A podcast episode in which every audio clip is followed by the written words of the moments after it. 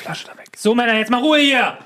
25.000 warten darauf, dass ihr hier eine Sendung abliefert. 25.000. Die beten zu Gott, dass er hier was abliefert.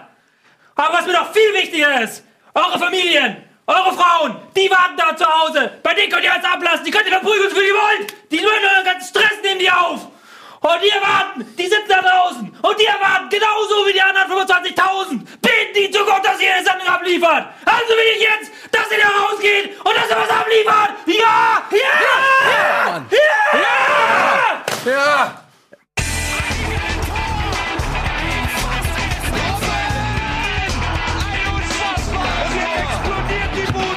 Kritisiert mir denn nicht zu viel. Das ist ein guter Mann. Einen wunderschönen guten Tag, meine Damen und Herren, und herzlich willkommen zum Fußballinformationsmagazin Bundesliga, der einzigen Fußballsendung der Welt, immer live am Montag um 17.30 Uhr. Heute mit mir im Studio eine Banane, Etienne Gade und selbstverständlich Tobias Escher, der größte Fußballexperte vielleicht der Welt. Schön, dass ihr wieder da seid. Ein ereignisreicher Fußballspieltag liegt hinter uns. Neun Spiele um 15.30 Uhr am Samstag. Das haben nur die letzten beiden Spieltage zu bieten. Und wie immer ging es da richtig rund, denn da sind alle Dämme bereits gebrochen. Es, gab spektakuläre 5 zu 3, 5 zu 4. Es gab Spannung pur im Abstiegskampf. Und dieses investigative Format wird selbstverständlich alles für euch noch einmal aufrollen. Hi. Hi. Hm. So. Seid ihr soweit? Wollen wir ein bisschen Spieltagsanalyse machen? Spieltagsanalyse. Nun, die Spieltagsanalyse. Warte, warte. Das ist ja so lame. Das ist mega lameste der Welt. Na gut. Nun, die Spieltagsanalyse gehört in der Bundesliga zum guten Ton. Man lässt noch einmal sämtliche Partien Revue passieren, bespricht, analysiert und Bespricht. bespricht die wichtigsten Ereignisse am Bundesligaspieltag 33. Es waren tolle Partien, viele spannende Begegnungen, die wie traditionsgemäß immer am letzten und vorletzten Spieltag alle zur gleichen Zeit stattfanden, nämlich am Samstag um 15.30 Uhr. Danke. Schön. So, Herr Escher, Tobias. Guten Tag. Sie dürfen als äh, Linksaußen, Linksaußen und Torhüter sind verrückt, sagt man immer. Ähm, Dürfen Sie beginnen? Bei den Zuschauern ist- bist du Rechtsaußen, ne? Das kann sein, ja. Ja, ich bin mir nicht ganz sicher gerade. Ja, doch. Hm. Ähm, such, mal, such mal was Schönes raus. Ähm, M? Also mit M ja, ich, fängt's an. ich möchte dich Mindset nicht ärgern, werden, aber ich glaube, ich muss wieder dir das Spiel wegnehmen Du quasi. nimmst dir nichts weg, weil ich fange dann einfach an. Ja, gut. Ähm, weil ich glaube, wir sollten mit dem Abstiegskampf doch äh, beginnen. Der hat Emotionen gesorgt am Wochenende. Und Schalke gegen HSV war sicherlich eines der emotionalsten Spiele. Ja. Soll ich kurz sagen, wie ich das gesehen habe? Vielleicht fange ich emotional an. Mit Sky. Mit Sky ist korrekt. Und ähm, ich fange mit dem Ende an. Äh, ich saß, ich saß, ähm, ich werde ein bisschen privat jetzt. Ich saß zu Hause, hab Fußball guckt alleine. So viele Einblicke. Und es steht, ähm, es steht 1-0 für Schalke. Und dann höre ich nur irgendwie so, so, so, ein, so ein dumpfes Geräusch, gefolgt von einem jämmerlichen Weinen. Ist mein Sohn irgendwie umgekippt? Oder was? Wie Kinder halt sind, tun sich ja ständig weh. Bin ich, bin ich rausgerannt. Er war nicht alleine. Ne? Mutter war da. Aber trotzdem, wenn das Kind weint, geht man heraus. Nehme ich meinen Sohn, der noch so völlig wi- wimmerlich und weinerlich ist, und äh, gehe mit meinem Sohn zurück. Und es steht 0-1. Und er ist, so, er ist total labil. Und ich gucke so Fußball, bin total niedergeschlagen, weil es 0-1 steht. Und auf einmal fällt das Tor für den HSV. Und ich hänge da nur und so, Tor! Weil ich den Sohn halt nicht auf. Und er hat sofort angefangen zu weinen, weil ich so aufge. Und musste aber durch, hat er sich schnell wieder beruhigt, stand, stand äh, 1-1, mega gefreut, alles gut. Und dann äh, sitze ich da und dann, und dann fällt das 2-1. Und ich konnte das emotional nicht verkraften. Und ich bin rausgegangen, instant rausgegangen nach dem Tor. Ich habe einfach Scheuklappe rausgegangen, den Sohn abgegeben und habe direkt angefangen, dass die zu erzählen, ich gehe nicht mehr, kann ich mehr. Und dann gehe ich irgendwann wieder ins Zimmer rein bei mir und dann ist das Spiel vorbei und dann ist nur so ein Insert, wo steht 1-1. Und ich denke so, was haben die denn jetzt falsch gemacht? Wieso denn 1-1? Und dann habe ich natürlich mich äh, informiert und dann hat das Tor nicht gezählt. Und das war innerhalb von zwei, drei Minuten, war das so eine unfassbare Achterbahnfahrt der Gefühle mit allem, was dazugehört. Das alleine hätte mir eigentlich gereicht für diese Saison. Ähm, aber am Ende, dieser eine Punkt unfassbar wichtig für den HSV, wenn man das mal so tabellarisch betrachtet, weil das eben bedeutet, dass man nicht mehr direkt absteigen kann. Für Ingolstadt ist das unglaublich tragisch. Das ist halt auch eine Frage der Perspektive, ähm, weil man aus Ingolstadter Sicht natürlich klar sagt man, ey, fällt in der 92. das, das ähm, 1-1 und dann dieses Tor, was dann äh, nicht gegeben wird, wo niemand jemals wissen wird, ob der draußen war oder nicht. Schiri jetzt, äh, Assistent hat es zumindest so angezeigt.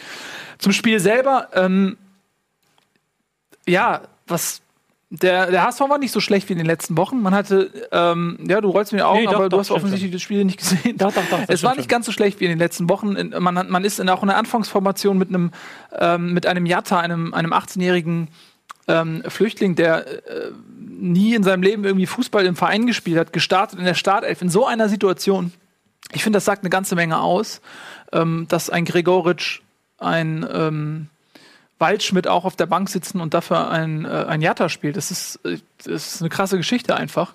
Ähm, der seine Sache gut gemacht hat, der unglaubliche Anlagen hat, super schnell ist auch, ähm, bei dem man das Gefühl hat, okay, wenn der in der, in der Akademie gewesen wäre, seit seinem achten Lebensjahr, dann wäre der vielleicht ein Weltstar, einfach von dem, was er mitbringt. Aber man hat dann bei einer Riesenchance auch klar gesehen, dass es ihm dann noch an vielem fehlt, als er den Ball da in die Bande schoss, nachdem er ähm, halblinke Position aufs Tor zulief. Ähm, ja, und HSV hatte Chancen. Man hat bei Schalke das Gefühl gehabt, die haben nicht zu 100% Gas gegeben. Die hatten noch die Chance, Europa ähm, sich offen zu halten. Die haben ähm, Abschiedsspiel quasi für die Saison zu Hause gehabt, ähm, haben einen Hünteler verabschiedet. Eine unfassbare Choreografie der Schalker-Fans ähm, über den UEFA Cup-Sieg von vor zehn Jahren. Und, und dann haben die einfach in meinen Augen keinen Vollgasfußball gespielt.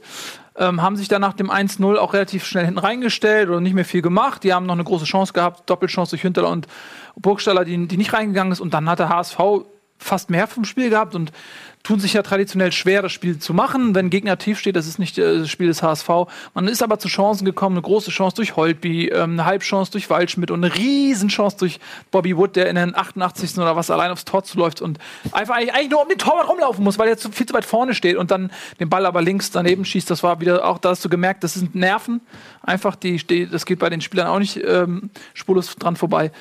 Und ähm, ja, und dann am Ende eben dieser Befreiungsschlag und tabellarisch bedeutet das eben jetzt, man kann nicht mehr direkt absteigen, zum einen, aber man, man muss gegen Wolfsburg gewinnen, um nicht in die Relegation zu gehen. Ähm, und das ist einfach, zu 90 Prozent ist das nur noch Emotion und der Rest, bitte, den überlasse ich dann euch. Ähm, ja, ich fand, es war als ähm, spä- stärkeres Spiel als die letzten. Am Anfang des Spiels hat man wieder das gesehen, was ich seit Wochen predige. Wenn der HSV das Spiel nicht machen muss, sind sie eigentlich ganz gut. Haben Schalke eigentlich relativ gut im Griff gehabt, fand ich. Das 1-0 war so ein bisschen aus dem Nichts herausgefallen. Ähm, danach haben sie halt dann sehr lange gebraucht, um wirklich Ideen zu sammeln, um nach vorne zu wirklich Chancen zu kreieren. Gab es die große Chance von Wood, hast du alles schon erzählt. Ähm, und am Ende, ich würde sogar fast verdient sagen, weil Schalke halt wirklich in der zweiten Halbzeit echt pomadig war. Man hat halt wirklich gemerkt, okay, die wussten, da geht es um nichts mehr. Die anderen Spiele sind so, laufen so, dass wir nicht wirklich, sind das nicht wirklich weiterbringt. Wir liegen 1-0 vorne. Und die haben auch dann die Konter nicht mehr richtig ausgespielt, kein Tempo mehr gehabt gegen den Ball. Also wirklich dann so richtig das lauen Sommerfußball auslaufen lassen. Und der HSV hat aber dann bis zum Ende gedrückt. Ähm, wen ich hervorheben möchte, ist Holtby, den ich sehr stark gesehen habe. Ähm, nicht unbedingt spielerisch wie die ganze Mannschaft, aber der sich wirklich reingehauen hat und sehr viele zweite Bälle gewonnen hat. Auch vor dem Tor ja den Assist macht, indem Ja. er da nicht abschaltet, sondern nochmal. Das Äh, hat er sehr, draufgeht. sehr, sehr stark gemacht, auch weil er da, da diesen, hat einen sehr kühlen Kopf bewahrt, dass der Ball nochmal quer liegt zu La Soga. Ähm, Das hat er gut gemacht. Und ja, am Ende dann ähm, eine Aktion die, mit der Ecke, die ich bis heute nicht verstehen kann, wieso die abgepfiffen wurde. Ähm, Im Endeffekt muss man sagen, es ist natürlich wieder, Schalke ärgert sich, aber wenn Schalke sich ärgert, dann sollten sie sich eher über die zweite Halbzeit ärgern, weil die haben halt nichts mehr fürs Spiel gemacht. Und dann kannst du halt nicht darauf hoffen, dass du in der 93 noch eine Ecke reinmachst irgendwie. So.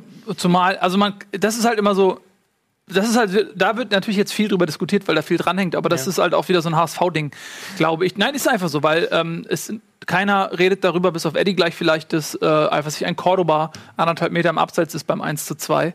Ähm, was, was dazu führt, dass, wenn die den Anschlusstreffer nicht schießen, die vielleicht das Spiel verlieren. Keiner redet darüber, dass ein Donati eigentlich vielleicht mit dem Ellbogenschlag vom Platz fliegen muss, irgendwie in der 63. Ähm, das sind so, so, so Sachen, die, glaube ich, HSV-typisch sind. Keiner redet davon, dass man auch darüber reden kann, ob ein Kolasinac überhaupt noch auf dem Platz stehen darf, ähm, als er das Tor schießt. Das sind so, ich verstehe ich verstehe das, warum es diese, diese, diese Diskussion gibt. Das ist Das ist halt das, das typische Ding mit dem Freistoß gegen Karlsruhe in der letzten Minute und so. Aber äh, keiner, kann, keiner kann wirklich beweisen, dass der Ball noch im Spiel war oder nicht im Spiel war. Also deswegen ist die Diskussion, ich, man, man kann es einfach nicht belegen. Es ist im Endeffekt auch egal, weil es wurde, es wurde gepfiffen. Ähm, und ich finde es dann müßig, da, also klar, ist es irgendwie in dem Fall krass, weil es halt den Abstieg eines Vereins besiegelt. Aber wenn man am Ende des Tages ist es eine richtige oder eine Fehlentscheidung, wie sie Ich halt glaube- hundertfach passieren. Und du kannst, ich kann genauso gut aus jedem anderen Spiel eine spielentscheidende Szene nehmen. Und wenn du, wenn die nicht falsch gepfiffen worden wäre, hätte Verein XY ein oder zwei Punkte mehr und wäre vielleicht nicht auf der glaube, Position, als auf der er jetzt gerade ist. Tra Also Transparenzgründen muss man dazu sagen, dass du mich an diesem Spieltag bei Communio überholt hast, zwei Spieltage vor Spielschluss. Und ich habe nämlich den Herrn Kulasinac in meiner Elf. Ach, daher weht und du wärst Wind, nicht ey. vor mir, hätte das Tor gegolten, dann wärst du jetzt. Vor allen Dingen wird es jetzt noch mal richtig spannend äh, Ja. am letzten Spieltag, weil drei Leute die Chance haben, je nachdem, wie es ausgeht, ähm, Comunio zu gewinnen, was ich auch nicht mehr gedacht hätte. Aber lass uns zurück äh, zum HSV kommen. Ähm, der HSV ist meiner Meinung nach in einer guten Position jetzt, psychologisch auch. Ähm, ich könnte mir auch gut vorstellen, dass sie es äh, direkt klar machen. Die äh, können gegen Wolfsburg gewinnen und äh, sind, haben den direkten Klassenerhalt geschaffen. Das ist ein unheimlicher äh, Motivationsschub und ich glaube, und das sage ich ja eigentlich schon die ganze Zeit, auch wenn es immer mal äh, auch Spiele gab, die nicht so gut laufen, ähm, das, was du ja auch gesagt hast, kämpferisch und von der Einstellung der HSV äh, einer der Vereine ist, die da unten drin stehen, die es richtig machen. Ja, es gibt Vereine, die ähm, eine fragwürdigere Körpersprache an den Tag legen, unter anderem Eintracht Frankfurt. Gut, die stehen sich im Abstiegskampf, aber es gibt Vereine, die austrudeln lassen, die, äh, wo vielleicht die Anspannung, wo, wo, wo die Grundspannung äh, fehlt. Und beim HSV habe ich das nicht das Gefühl. Ich glaube, dass keiner beim HSV Bock auf Relegation hat, auch aufgrund der Vergangenheit. Und ähm, ich schätze Wolfsburg nicht so stark ein, dass man dann nicht auch einen Dreier holen kann. Und gleichzeitig muss man sagen, das, was Braunschweig abgeliefert hat, ähm, in Bielefeld. in Bielefeld äh, war ja unfassbar. Also muss man ja wirklich sagen, unabhängig von der, von der starken Motivationskabinenrede, fragt man sich schon, wie das, also was, wie kann das passieren, dass der Tabellendritte beim äh, äh, Tabellen 16. Vielleicht haben die sich gedacht, wir spielen lieber Relegation gegen den HSV aus. Als direkt aufzusteigen. einfacher als direkt aufzusteigen, von der Wahrscheinlichkeit her. Ich glaube das nicht. Ich glaube, dass das ein ganz schön psychischer Knacks ist und äh, auch für die Relegation ähm, nicht hilfreich ist. Und Braunschweig ist auch von den drei Kandidaten, die da eben äh, zur Auswahl standen für die Relegation, sicherlich der für den HSV begrüßenswerteste. Ähm, Würde ich gerne gleich mal Tobis Meinung zu hören. Weil vom Kader gebe ich dir absolut recht. Also Stuttgart und Hanno- Hannover haben den besten Kader, meiner Meinung nach. Aber es ist ja beim HSV auch mal ganz viel eine Frage, wie ist die Spielanlage des Ja, Gegners? eben. Ähm, da kann man vielleicht dann auf den Hinblick erstmal zu Wolfsburg sagen, dass es keine gute Aufgabe ist, glaube ich. Ähm, wenn der HSV drei Punkte braucht, wirklich dann angreifen muss und das Spiel machen muss, dann eventuell, dann gegen Wolfsburg, eine Mannschaft, die mit sehr viel Tempo auch ähm, kontern kann im Zweifelsfall, wobei der HSV das jetzt am Wochenende sehr gut wie unterdrückt oft hat. haben sie das schon gut gemacht diese Saison? Also Ja gut, das stimmt, aber es ist halt nicht die leichteste Aufgabe für den HSV. nö, natürlich nicht. Das ist ja klar. Ähm, und dann aber im Sinne von Braunschweig ist dann auch wieder, ähm, ja, auch wieder so eine Sache, nicht? Weil gegen Stuttgart könntest du halt eventuell sagen, okay, die sind gleich stark, denen überlassen wir den Ball. Die sind auch eine Mannschaft, genauso wie Hannover, die gern den Ball laufen lassen in der zweiten Liga, ähm, auch mal zwischendurch. Braunschweig eher nicht, nicht? Braunschweig, ein Grund, warum sie 6-0 jetzt untergegangen sind beim ähm, Bielefeld. bei, äh, beim Tabellen 16. so, ist ja auch, lag ja auch daran begründet, dass sie sich haben auskontern lassen, die Braunschweiger. Und das wird ihnen gegen Hamburg, glaube ich, nicht passieren. Aber was, glaube ich, auch ein, äh, ein Fakt ist, wenn du auch für die Köpfe, wenn du 6-0 verlierst, dann äh, macht das vielleicht auch ein bisschen was mental mit dir. Und vor allen Dingen, wenn du in so einer Situation bist, ähm, du kannst einen Kontertor kriegen oder auch zwei, aber 6-0, Gegen Bielefeld, Leute. Ja, ja, klar, die sind auseinandergebrochen dann irgendwann. Aber äh, ganz ehrlich, Ähm, ein großer Punkt für den HSV ist meiner Meinung nach der, dass sie am nächsten Wochenende auf keinen Fall absteigen werden. Ja. So oder so, egal wie es ausgeht, am nächsten Wochenende wird der HSV nicht absteigen. Und das ist erstmal, finde ich, äh, eine ganz okaye Situation im Kontext der gesamten Saison. Ja, also du kannst schon auch ruhig ins Spiel gehen. Du kannst sagen, Worst-Case-Szenario sind zwei Spiele gegen Braunschweig. Ist Worst-Case-Szenario. Und das, finde ich, muss dann auch der An Anspruch eines HSVs dann eben sein, zu sagen, okay, also ähm, wir, das werden wir schaffen. Ja? Ähm, aber davon abgesehen können sie, müssen jetzt nicht äh, schon in der ersten Minute Vollgas geben oder so. Sie können ruhig spielen, sie können warten und dann auf und sie haben ja zwei, drei Chancen pro Spiel und dann ähm, ja, also ich halte das für durchaus wahrscheinlich, dass der HSV das Spiel gewinnt. Was ich noch für einen Vorteil halte, ist, dass die Situation sehr klar ist. Also es ist jetzt keine Rumrechensituation, wo dann, okay, dann wenn die gewinnen oder wenn die, sondern HSV weiß ganz genau, wenn wir gewinnen, ist egal, was die anderen machen. Das, Genau. ist, das hilft natürlich bei der Vorbereitung. So bei Wolfsburg ist nämlich nicht ganz klar. Wolfsburg ist da auch wieder so viele Fragezeichen. Sie können theoretisch, Torverhältnis mit sie Augsburg. können auch theoretisch Mainz. verlieren, wenn Ja. Augsburg höher verliert. Ja, also wenn, klar, natürlich, wenn, stell, stell dir vor, am Ende geht es um ein Tor oder so, ne? Also stell dir, folgende Konstellation ist ja, ist ja durchaus denkbar. Wolfsburg liegt mit einem Tor hinten und Augsburg äh, verliert gegen Hoffenheim in der Höhe, sodass sie hinter Wolfsburg wären durchs Torverhältnis. Und dann sagt sich Wolfsburg, okay, gehen wir jetzt auf das 1-1 und entblößen uns und, und äh, geben die Gefahr eines Kontertors oder bleiben wir und spielen darauf, dass ähm, Augsburg quasi höher verliert. Das was- ist sehr spannend. Was du am Wochenende auch gemerkt hast, ganz deutlich, ist, dass die Spieler das alles sehr stark mitbekommen. Also ich glaube, das hat man am deutlichsten, Ja. auch wenn ich jetzt über zweite Liga rede, aber bei ähm, Stuttgart gegen Hannover hat man das sehr deutlich gemerkt, wo die Spieler dann irgendwann gewusst haben, okay, es steht 6-0 für Braunschweig. Stuttgart wusste, okay, mit damit sind wir praktisch aufgestiegen. Wir müssen jetzt nicht das letzte Risiko gehen.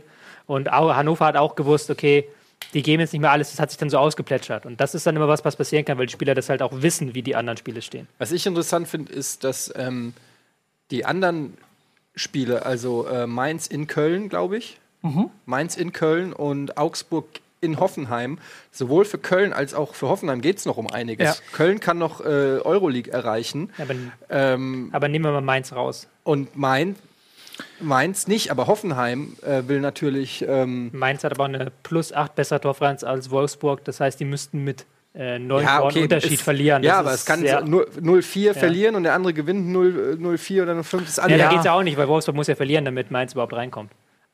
Sie müssen mit neun ist, Toren ist, Unterschied es ist verlieren. okay, es ist nur rein Mainz ist- theoretischer Mainz ist Natur, das stimmt schon. Bei, Aber bei als, Augsburg ist, hast du recht. als Frankfurter, äh, die auch schon abgestiegen waren, damals bei Fjordhoff, also es ist Ja, gut, aber natürlich das ist doch- theoretisch, Ich glaube, aber- Augsburg ist theoretisch wahrscheinlicher, weil die müssen, glaube ich, mit Ja. drei Toren Unterschied verlieren, wenn Wolfsburg 1 zu 0 gegen HSV verliert. Und das kann gegen Hoffenheim schon mal passieren. Ja, Gerade weil Hoffenheim, Hoffenheim die Tore braucht, um äh, Da geht es nämlich äh, ums Torverhältnis. Ähm, also es ist unglaublich spannend und äh, auch was du gerade gesagt hast, die Spieler bekommen das mit. Genauso ist es. Man hat es jetzt auch in Wolfsburg gesehen, die ähm, ja in die Verlängerung mussten, weil es eine Gewitterunterbrechung gab und da hat man sich ganz klar auch einen Matchplan gemacht und auf Ergebnis gespielt in Gladbach, weil man eben noch zu dem Zeitpunkt auch davon ausging, dass der HSV das Spiel verliert und mit dem Unentschieden wäre man dann nämlich ähm, sicher quasi in der Klasse ge geblieben. das war ein Vorteil dieser Und Spieler. das war ein, ein definitiver Vorteil, der nach hinten raus nicht so viel gebracht hat, eben weil ähm, der HSV das Spiel dann doch noch spät gewonnen hat und dann sie wieder umdenken, äh, unentschieden ges- gespielt hat und sie dann wieder umdenken mussten.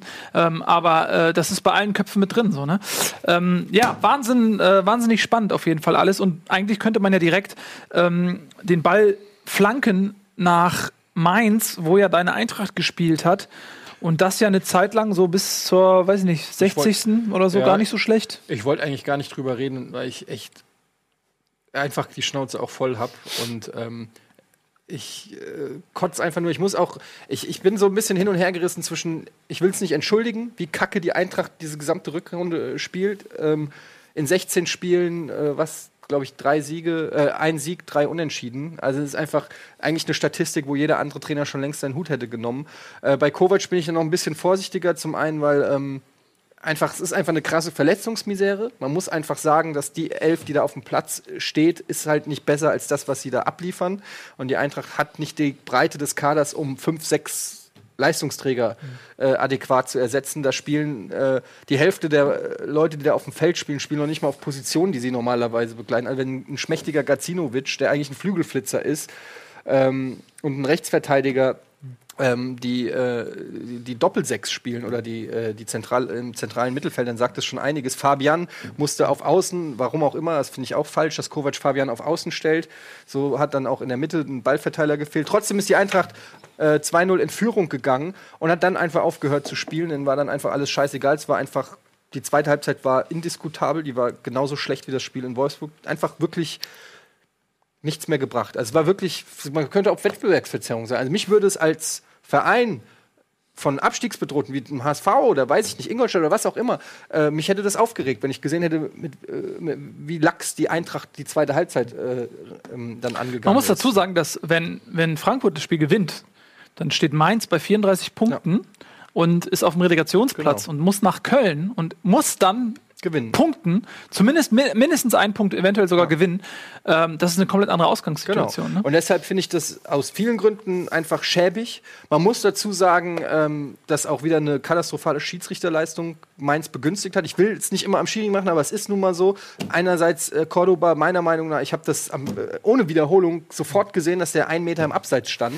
Äh, ich mich frage, wie sowas passieren kann. Dadurch sind die rangekommen. Dadurch ist natürlich in Mainz die Stimmung gekippt. Die Leute sind völlig ausgerastet und haben dann auch Und das ein Stück weit 2-2 ist ja unmittelbar danach genau. gefallen. Und ne? haben halt wirklich äh, das Team auch getragen. Ich glaube, je länger das 2-0 von der Eintracht ähm, gestanden hätte, desto äh, schwieriger wäre es für Mainz gewesen, da noch was Brauchbares zu holen.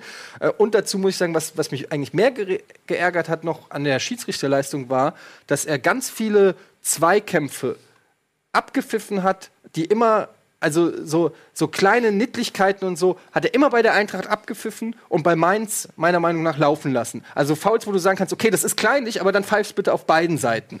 Und hat dadurch wirklich den, den Spielfluss und die Eintracht mehr oder weniger, so sehe ich das zumindest, ist, ist natürlich subjektiv, wirklich ähm, äh, aus dem Spiel genommen. Ja? Weil ich schon denke, dass Eintracht sich das schon am Ende selber zuzuschreiben hat. Also ja, natürlich, mit ich der sag ja, die waren, natürlich waren sie katastrophal schlecht, aber wenn du halt auch, ähm, also ich, ich, wenn wir schon hier bei Saisonrückblicken sind, die Eintracht war äh, auf Platz 3 nach 20 Spieltagen und äh, dann ist diese Debatte gekommen, dass sie ein Treterverein ist, dass sie unfair spielen, weil sie in der Färbtabelle unten waren. Und ähm, das wurde von den Medien so hoch gemacht. Jedes Interview ging nur noch darum, haben sie asoziale Spieler? Äh, wa- was, wieso spielen sie so? Die, die Spieler der anderen Mannschaften haben in diese Kerbe geschlagen. Das, das war schon ein richtiges, das wurde zu einem richtigen Thema gemacht. Und ich habe das ja in der Presse in Frankfurt mitgekriegt, was auch zu einer Veränderung der Frankfurter Spielweise geführt hat, weil die wollten sich diesen Schuh nicht mehr anziehen. Und dann haben sie diese Zweikämpfe nicht mehr geführt. Und die, man kann gerne sagen, die Eintracht brauchte dieses dreckige Spiel, dieses unangenehme Spiel, in den, was sie in den ersten 20 Spielen ähm, praktiziert haben, um eben die Leistung auch dann äh, entsprechend abzurufen, um un, ein unangenehmer Gegner zu sein. Und durch diese, durch diese wirklich meiner Meinung nach zu hoch gehängte Debatte ähm, sind dann ähm, äh, hat das das Spiel massiv der Eintracht eben beeinflusst und ähm, ja jetzt bleibt äh, abschließend kann man noch sagen es ist das große Pokalfinale. Wenn die natürlich den Pokal gewinnen wird jeder sagen war eine geile Saison. Ähm, ich halte es für nahezu unmöglich diesen Pokal zu gewinnen mit, äh, auch wenn ich sehe welche Spieler mittlerweile nur noch zur Verfügung stehen. Ähm, gleichzeitig wenn sie den Pokal gewinnen würden sie mit einer Truppe nächstes Jahr Doppelbelastung haben ähm, wo ich ganz ehrlich sage das wird schwierig ja, aber da denkst du nicht dra drüber Natürlich nach, will, wenn, wenn ich sag nicht, ich will den Pokal. Nee, ja also wenn, klar. du, wenn, wenn Frankfurt den Pokal gewinnst und du siehst zum ersten Mal in deinem Leben irgendeinen Pokal für Frankfurt, dann wirst du nicht darüber nachdenken, dass die Doppelbelastung voll- schädlich ist. Vollkommen richtig, aber Ja. ich sag's trotzdem, dass, Ja. dass das schwierig wird. Ja, aber du hast ja auch ganz andere Möglichkeiten und wenn man so clever einkauft wie die Eintracht dieses Jahr, dann, äh, dann kann man sich auch ähm, auf die Art und Weise verstärken, dass man ähm, eine Rolle spielt und man hat ja auch viele junge Leute, die ihre erste Saison gespielt haben, die es sehr ordentlich gemacht haben. Also ich sehe es nicht so schwarz. Ich sehe, was ich eher sehe bei, bei Frankfurt ist äh, der katastrophale Absturz, wie du sagst, nach 20 Spieltagen auf Platz 3 und dann ähm, 33. Spieltag quasi, wie viele Punkte hat Frankfurt noch geholt in der Zeit? Also fünf oder so. Ähm, Ich glaube, zwölf in der Rückrunde, oder? ne, also das ist ja eine Bilanz, die ja wirklich fast schon skibbeesk ist, wo man dann natürlich auch irgendwie sich fragt, okay, der wird, wird in Frankfurt ähm, Kovac in Frage gestellt? Ich glaube, so, also er hat natürlich dieses Pokalfinale, was, über, was vieles wegblendet. Ja? Und du kannst es immer aus zwei Seiten sehen. Du kannst sagen, wenn jede, letzte Saison einer gesagt hätte, Pokalfinale und elfter Platz im gesicherten Mittelfeld, hätte jeder unterschrieben, Saisonziele erreicht, alles richtig gemacht. Ähm, natürlich, wenn du so eine Hinrunde hinlegst ähm, und dann so eine Rückrunde hinlegst, musst du dich auch gewissen, musst du dich auch der Kritik stellen und sagen, okay, was ist da los? Warum spielt ihr so und so? Ähm, offensichtlich stimmt da irgendwas nicht und offensichtlich wurden da auch Fehler gemacht. Äh, ich glaube, deshalb ist Kovac noch äh, sicher. Die Fans rufen auch nicht. Du merkst ja dann in Frankfurt relativ schnell, wann ein Spieler, äh, ein Trainer seinen Kredit verloren hat, wenn es von den Rängen kommt und dann wird sch relativ schnell der Druck hoch. Da hört man noch nichts. Ich glaube, ähm, das wird relativ schnell am Anfang der nächsten Saison äh, dann zu sehen sein. Wenn irgendwie die ersten drei Spiele verloren werden oder so, glaube ich, wird es richtig ungemütlich.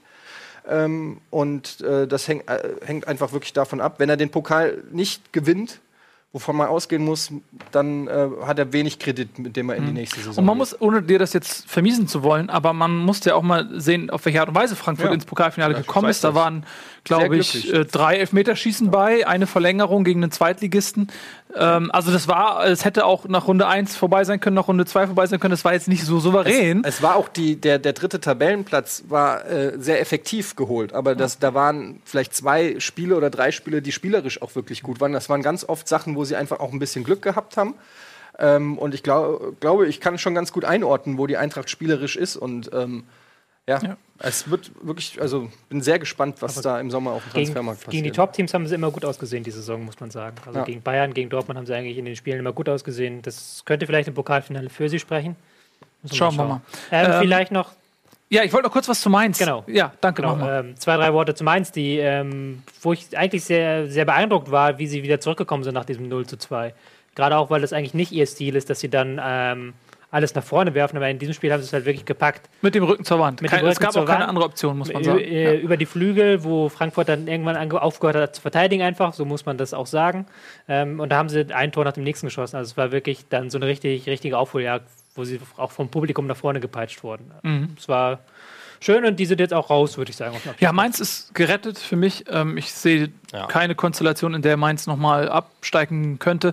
Ähm, von daher Glückwunsch nach Mainz. Die haben ja auch ähm, eine schwierige Situation gehabt, weil die kamen so schleichend auf einmal unten rein und waren eigentlich ähm, eine ganze Zeit lang sehr komfortabel in der Tabelle.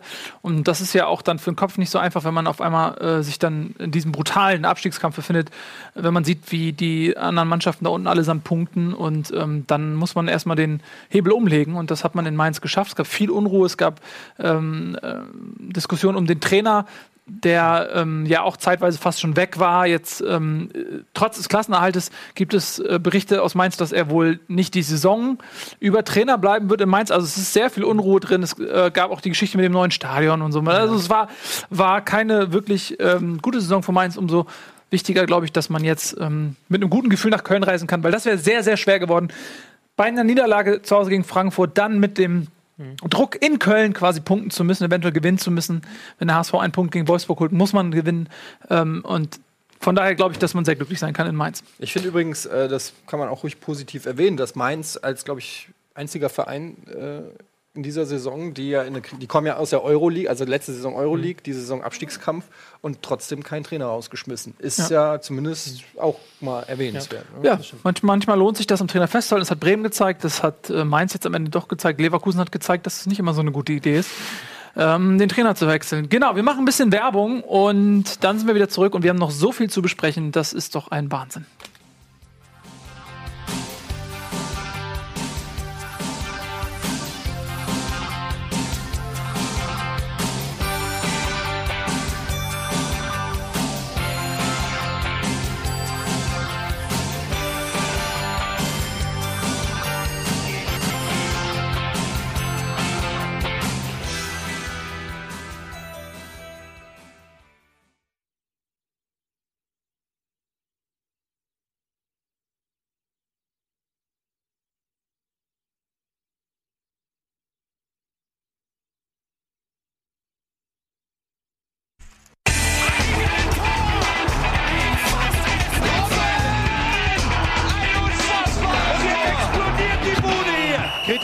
Denn nicht zu viel. Das ist ein guter Mann.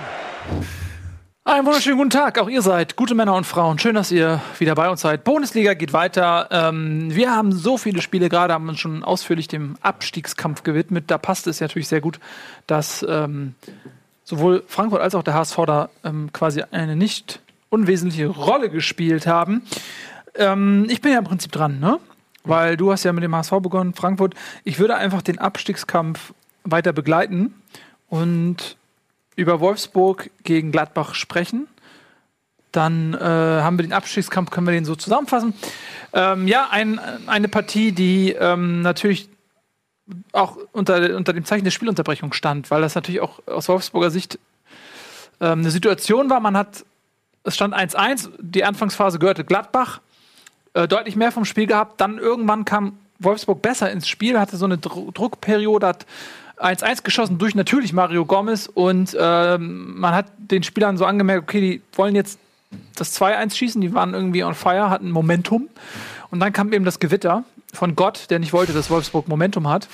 Und ähm, dann ähm, ja, wurde das Spiel unterbrochen. Und ich glaube, dass in dieser Unterbrechungsphase eben, dass man da auch ähm, ganz genau hingeschaut hat, was die Konkurrenz macht in Wolfsburg und gerechnet hat, okay, gehen wir jetzt mehr Risiko ähm, äh, auf die Gefahr hin, dass wenn du aufmachst gegen Gladbacher, die ja auch st- konterstark sind, ähm, dass du dann vielleicht das Spiel sogar verlierst oder ähm, nimmst du den Punkt mit. Und ich glaube schon, dass man geguckt hat, wie steht es bei den anderen Partien. Und ähm, ich glaube, das Hamburg-Spiel war gerade zu Ende, als man so in Wolfsburg wieder aufs Feld gegangen ist. Und ich denke schon, die haben viel nachgedacht in dem Moment.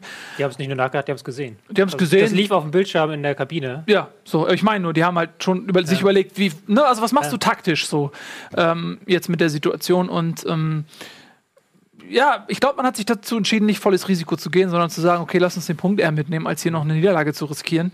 Und ähm, das ist dann auch so gekommen. Ähm, es gab hier und da noch mal heiße Szenen, wo auch noch mal ein Tor fallen können. In der letzten Szene äh, hatte äh, Gomez noch eine gute Chance, aber da war der Ball so in der Pfütze sozusagen, dass da auch gar kein regulärer Spielzug mehr irgendwie möglich war.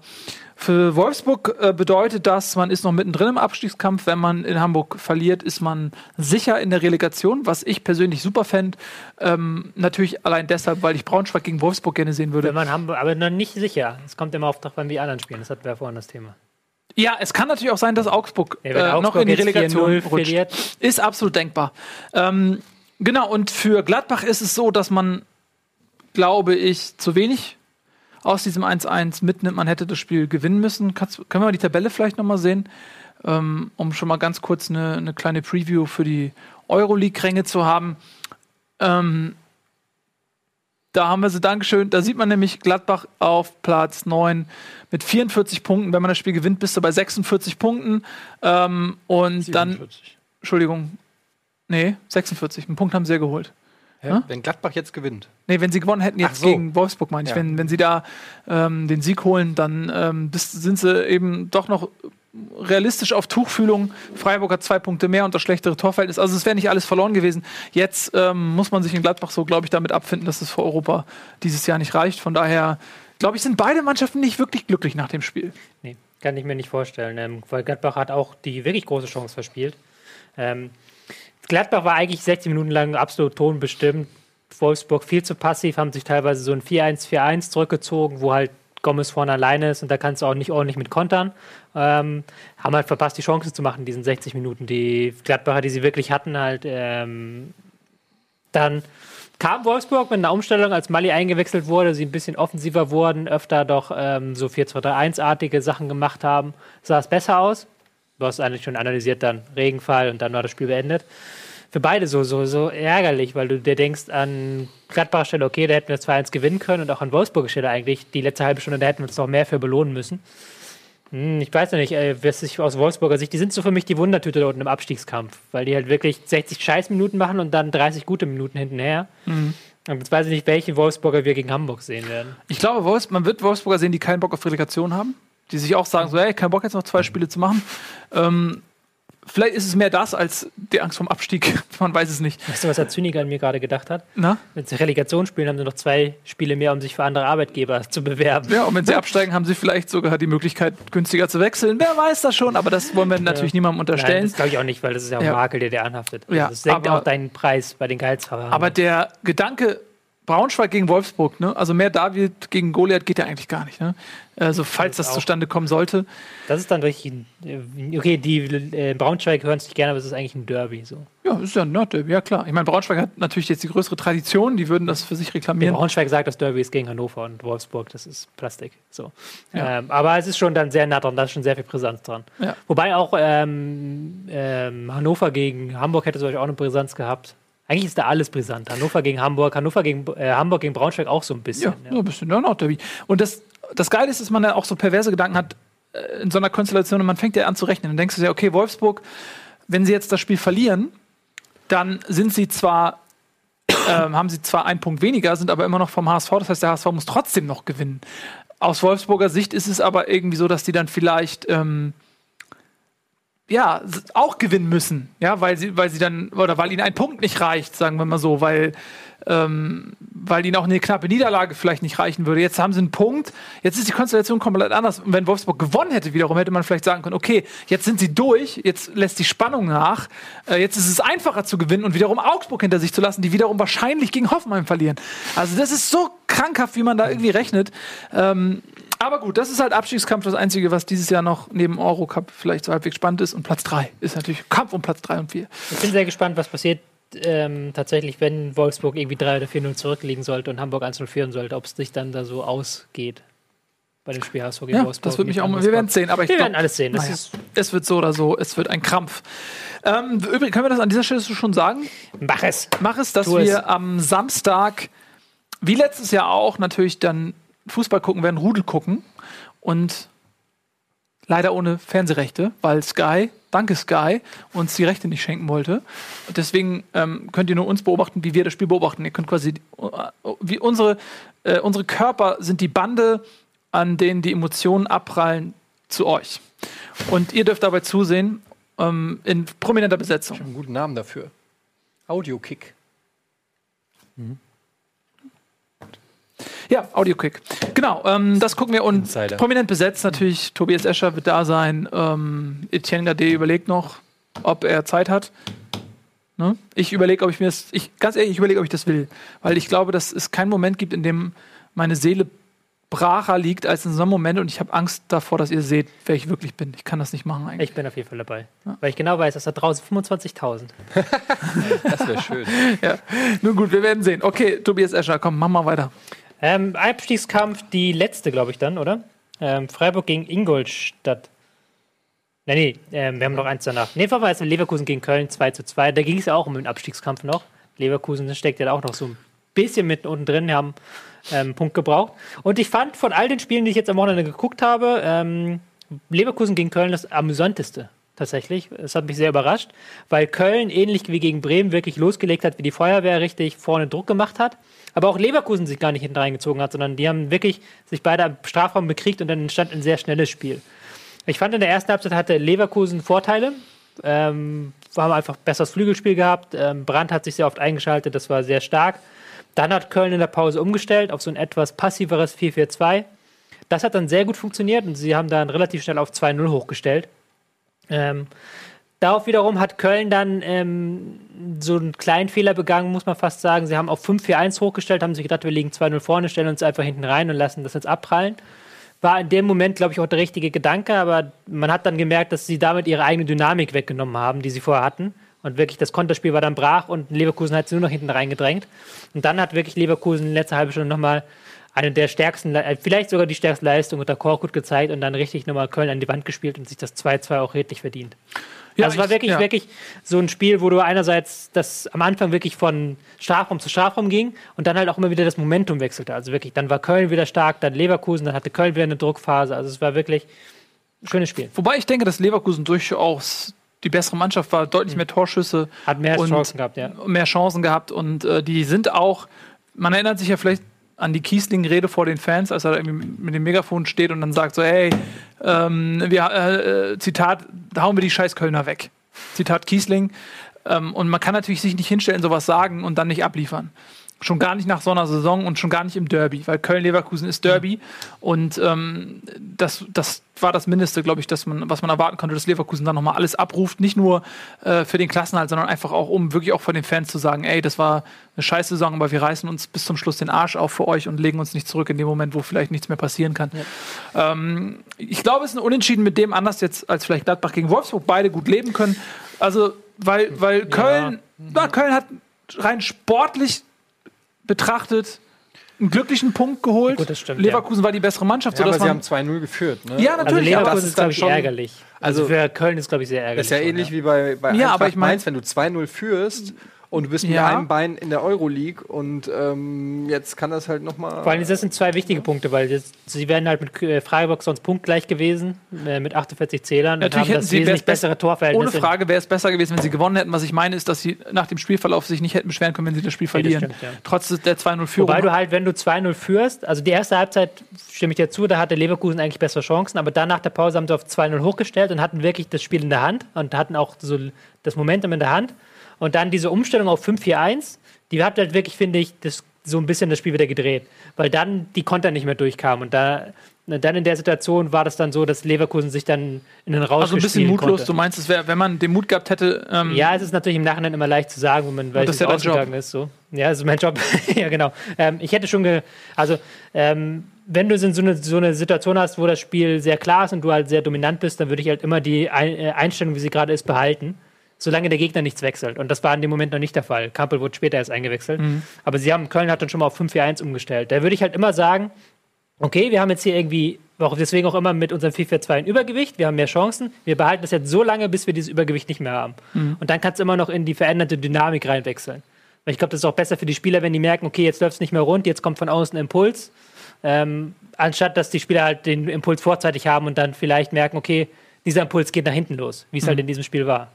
Ja, weil sie halt auch sie passiv dann waren mit dem Ja. System. Also es lag nicht nur am Systemwechsel, sondern auch Ja, weil die Art und Weise, genau, wie sie dann agiert haben. Ja, das war, hat, war aber, glaube ich, schon geplant, so dass man gesagt hat, okay, jetzt sind wir 2-0 vorne, jetzt ziehen wir uns weiter, weiter zurück. So.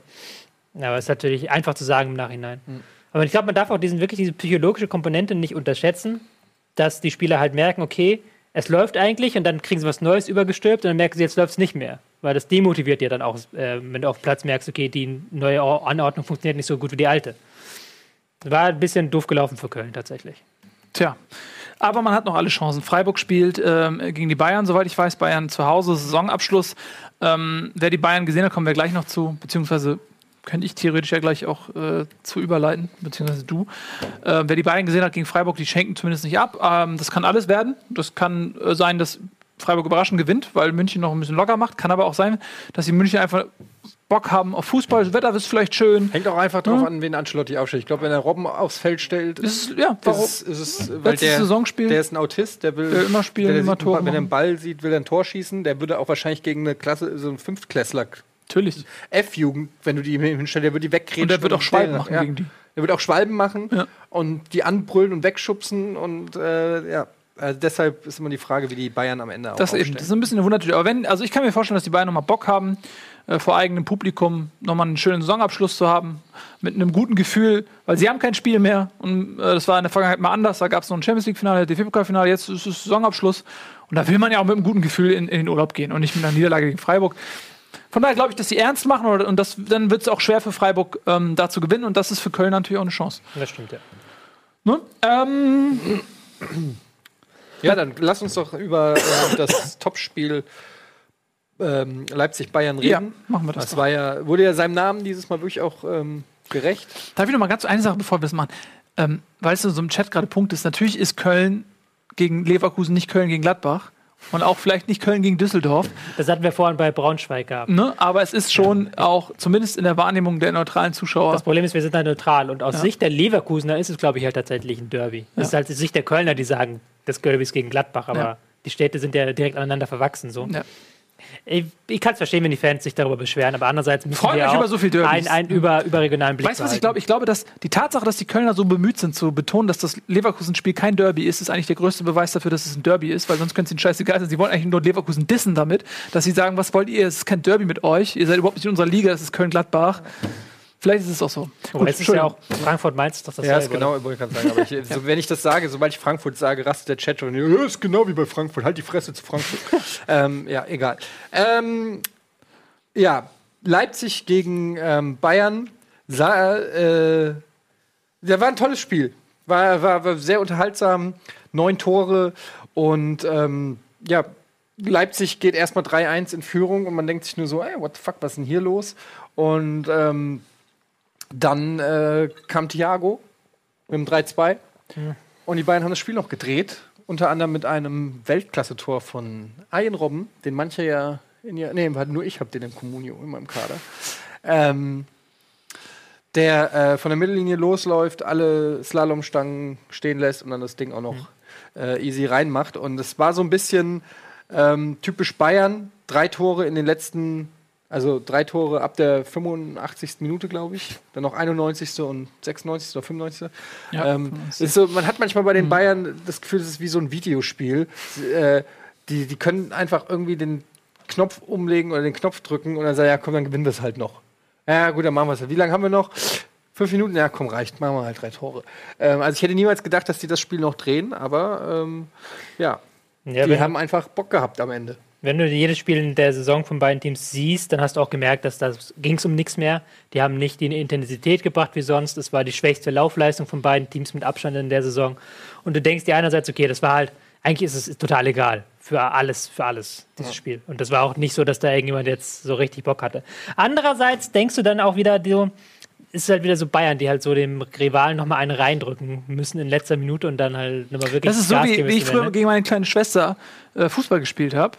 Ähm, wenn, wenn du immer das Gefühl gibst, okay, du, du kannst mithalten, um sie bei Laune zu halten und dann kurz vor Schluss Zeigst, wer der Chef ist. gewinnst du nochmal, damit die jetzt nicht auf falsche Gedanken kommt. Aber so, so sind die Bayern ja auch manchmal. Ja, das Mhm. ist, ähm, ein Journalist hat nämlich mitbekommen, wie Thiago in der äh, äh, Kabine, im Kabinentrakt äh, auf Spanisch gebrüllt hat, die sollen die Faxen lassen, wir sind die Bayern. Was halt das übelste Bayern-Klischee schlechthin ist, so. Aber ich finde es super, süß, dass Thiago das schon so für sich äh, angenommen hat, dieses Bayern gehen, auch wenn er es auf Spanisch ausspricht. Ja, aber das ist- Aber Lebensgefühl. was meint er denn mit, die sollen die Faxen lassen? ja, die sollen nicht versuchen zu gewinnen. Die sollen nicht aufmucken. Das ist eigentlich auch Muckti. Das ist, äh, deswegen denke ich mir, auch, okay, es ist vielleicht doch nicht ganz unwichtig, so dass du dann nochmal den in letzter Minute einen reingedrückt hast und dann nochmal gezeigt hast, okay, hier, wir sind die Bayern, die sollen die Faxen lassen. Ähm, Ja, das, Das ist ja auch vielleicht schon gar nicht erst mit dem Gefühl, weil vor dem ersten Spiel gegen Leipzig, da waren die auch äh, sportlich auf Augenhöhe. Man wusste nicht genau, wo Leipzig steht. Ähm, man war nur überrascht, äh, wie schnell Leipzig sich integrieren kann da äh, in, in der Bundesliga. Und auf einmal kommen die Bayern und sagen, nee, äh, ihr seid vielleicht auf Platz zwei oder so, aber ihr seid meilenweit. Denkt nicht mal drüber nach, ihr könnt Meister werden. Und da war auch Leipzig sehr demütig nach dem Spiel. Da war klar, alles klar, wir sind noch lange nicht da, wo die Bayern sind. Und ich glaube, dass ich glaube schon, dass, dass es auch ähm, so eine Intention ist, die die Bayern verfolgen. Das haben wir damals, so kam Hoffenheim mal und so, und dann haben die die ein bisschen geärgert. Also ich glaube schon, dass, dass das Momente sind, wo die Bayern gekitzelt sind. Ich glaube, das hatte ich schon mal erzählt, aber ich erzähle es nochmal. Ähm, diese Geschichte im Trippeljahr, ähm, wo die Bayern ja zwei Jahre am Stück ähm, nicht Meister wurden. Dortmund wurde Meister. Dortmund hat auch alle wichtigen Spiele damals gegen Bayern gewonnen und war halt wirklich der Angstgegner.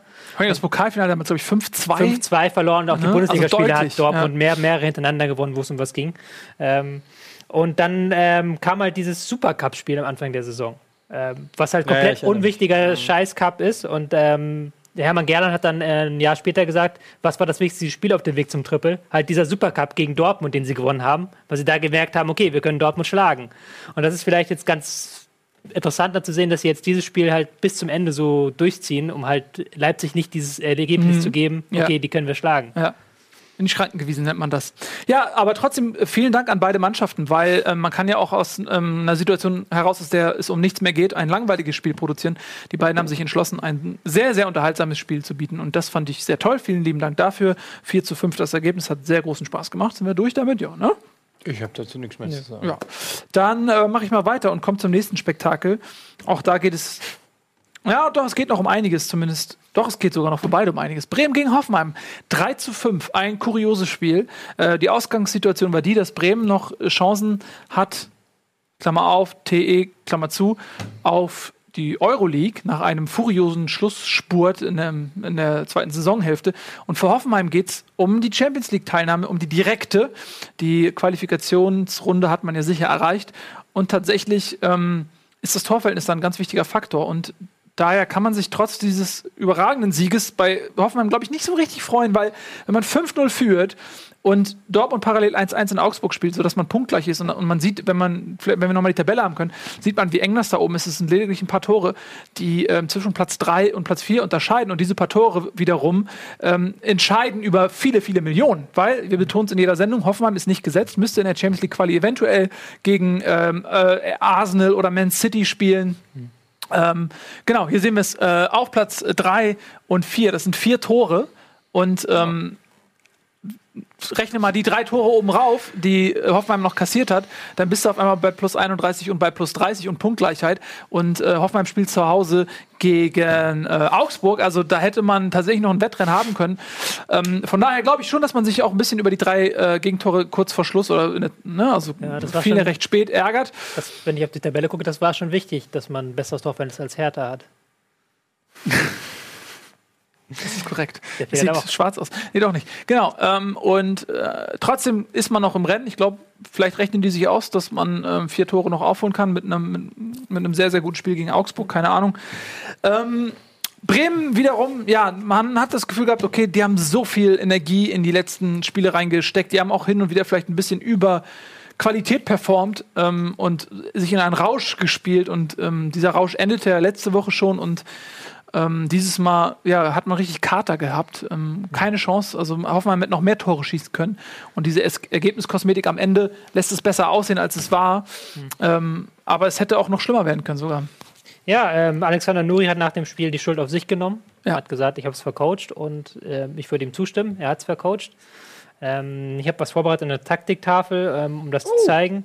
Weil Bremen hat äh, dieses Spiel mit einer komplett neuen taktischen, eine andere äh, Ausrichtung begonnen, die sie unter Nuri, ich glaube, noch gar nicht gespielt haben oder auf jeden Fall schon in der Rückrunde, auf jeden Fall haben sie es noch nicht gespielt gehabt. Und zwar die sogenannte Raute. Ähm, was, wieso heißt das Ding Raute? Ich kann es einfach zeigen. Das ist die Bremer Aufstellung und hier in der Mitte Übrigens ein System, was Bremen ja auch unter Scharf quasi jahrzehntelang Genau, fast sagen, jahrzehntelang gespielt das, hat. das Bremer System Ja? schlechthin. Immer, Also mit, immer mit einem sehr starken Zehner, mit sehr nicht Miku abgeschafft. oder äh, Özil, Hm. äh, die quasi dann immer den Zehner gespielt haben. Genau. Äh, mir erklärt, warum es Raute heißt, weil in der Diego. Mitte eine Raute Diego. ist.